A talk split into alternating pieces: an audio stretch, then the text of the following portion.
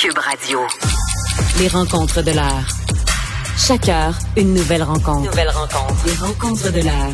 À la fin de chaque rencontre, soyez assurés que le vainqueur, ce sera vous. Cube Radio. Une radio pas comme les autres. Chronique juridique avec euh, Nada Boumefta, avocate. Bonjour Nada. Bonjour, messieurs. Alors, un nouveau procès pour euh, cet homme accusé d'avoir tué son père avec un marteau. Ouais, dossier quand même euh, assez intéressant puisqu'on soulève là euh, une défense qui n'aurait pas été soulevée ni par son avocat ni par le juge lors des directives au jury. Le jury, le donne, déclare coupable de meurtre deuxième degré. Il s'agit d'accusations qui datent de 2013. La Cour d'appel a tranché aujourd'hui que suivant les faits de cette cause-là, qui sont quand même assez violentes, euh, et je vais les rappeler ici, il s'agissait d'un fils qui a tué son père. Son père qui, dans la nuit, s'était réveillé, marmonnait un peu. Son fils était allé le rejoindre et euh, son père l'a attaqué d'une massue. En réponse à ça, son fils euh, s'est engagé dans une espèce de bagarre avec lui, a réussi à maîtriser son père. En prenant un peu de recul, son père est revenu à la charge. Il l'aurait même menacé de mort en lui disant je vais te tuer. Et en réplique à ça, il aurait pris un couteau, euh, pas un couteau, pardon, un marteau, et euh, aurait asséné des coups à son père qui en est ensuite mort. Et ce que la Cour d'appel souligne, c'est qu'ici, il y aurait probablement eu place à cette défense de provocation-là, compte tenu des circonstances. Et c'est ce que je voulais rappeler ici au public. Qu'est-ce que c'est qu'une défense de provocation? Euh, et comment est-ce qu'on peut la soulever? Rappelons que cette défense-là est assez particulière. D'abord parce qu'elle ne s'attache pas à celle d'une défense, de légitime défense, c'est-à-dire en okay, c'est pas la même chose, là. C'est pas la même chose du tout, du tout, du tout. Les critères ne sont pas les mêmes et la façon de les démontrer aussi devant la Cour, c'est différent.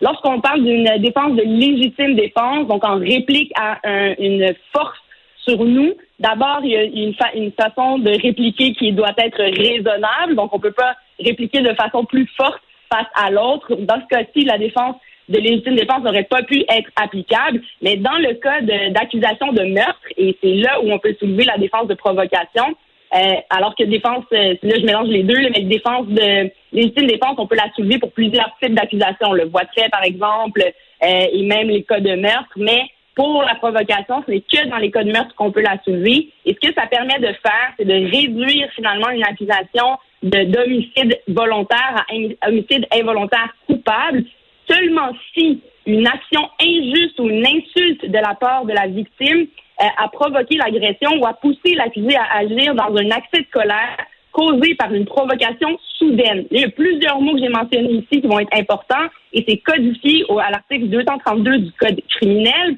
où on doit démontrer d'abord évidemment le fait qu'il y a eu une insulte ou une injure euh, de telle nature à ce qu'elle ait privé une personne ordinaire du pouvoir de se maîtriser et que cette euh, provocation-là, qui, est, euh, qui est applicable évidemment dans un temps très restreint, que ce soit une réponse face à cette insulte-là que la personne a agi, il faut également démontrer que cette personne-là qui a été privée du pouvoir de se maîtriser donc, dans ce moment-là, n'avait pas d'autres réponses possibles essentiellement. Et dans ce cas-là, ce qui est intéressant, c'est qu'on a une évaluation psychiatrique qui vient démontrer que cet individu-là était peut-être pas euh, si normal que ça dans les faits, qu'une personne dans les mêmes circonstances aurait-elle agi différemment? Mais ce que la Cour d'appel soulève, c'est compte tenu des circonstances, de la rapidité aussi des gestes, même si ce sont des gestes quand même assez sanglants et d'une réponse assez violente, mais la défense de provocation aurait dû être soulevé par le juge de première instance au jury.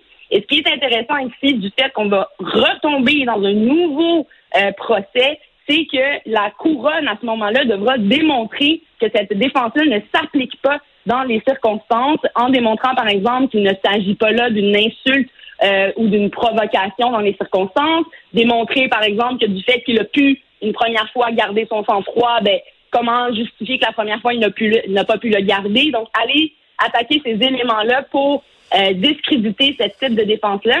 Et je voulais quand même donner un exemple assez frappant euh, d'un dossier de la Cour suprême, donc dans R contre Tran, où il s'agissait de défense de provocation qui n'a pas été retenue.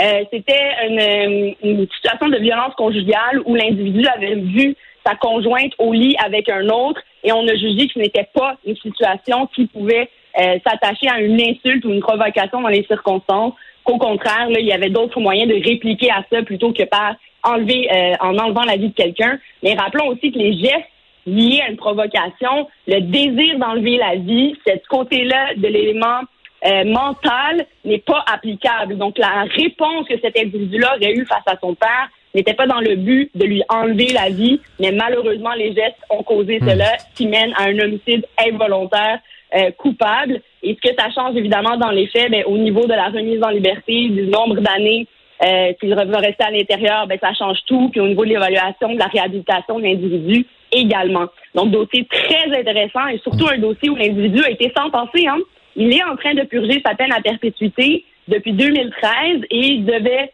pouvoir demander une remise en liberté 13 ans plus tard. Mais là, on comprend qu'un nouveau procès se tiendra. Alors, à suivre dans cette affaire, très, très, très intéressant euh, comme type de défense. Du nouveau Nada dans euh, carrément un cold case au Québec, un meurtre non résolu, celui de Lucie Castonguay en 1999. Euh, on sait que l'émission JE s'est intéressée à cette euh, à ce, à ce meurtre-là et il ben, faut croire qu'il y a des choses qui ont débloqué parce que la police a rencontré un témoin important. Oui, et ça, je me permets de glisser un mot un peu à, à notre public en mentionnant que lorsqu'il y a des dossiers non résolus, plus même si les années passent, ça ne veut pas dire que si on réussit pas à trouver des filons, on n'a pas de nouveaux détails qui peuvent nous mener à, découvrir qui est la personne derrière tout ça, ben évidemment, ça, ne s'arrête pas. Là. C'est pas parce que ça devient comme on appelle un code case que c'est terminé, ça va rester dans nos euh, dans nos vieilles euh, bibliothèques, puis on n'en reparlera plus. Donc c'est très intéressant de voir que pour un, un dossier de ce type-là, en ayant ramené le tout sur la map, en ayant reposer des questions à la famille euh, via euh, JE, euh, une enquête qui a été publique, donc on parle journalistique, a ramené le tout sur la table. Il a permis aux policiers d'avoir accès à des gens qui ont mené à un nom de suspect et on verra là s'il n'y aura pas d'autres suspects dans cette affaire-là, est-ce qu'on peut faire d'autres liens? Mais clairement, ce dossier-là remonte sur la pile, même si ça fait presque, on approche du 30 ans là, de ce, du décès malheureux de cette dame-là. Alors, un dossier qui n'a pas trouvé finalement euh, mesure pied.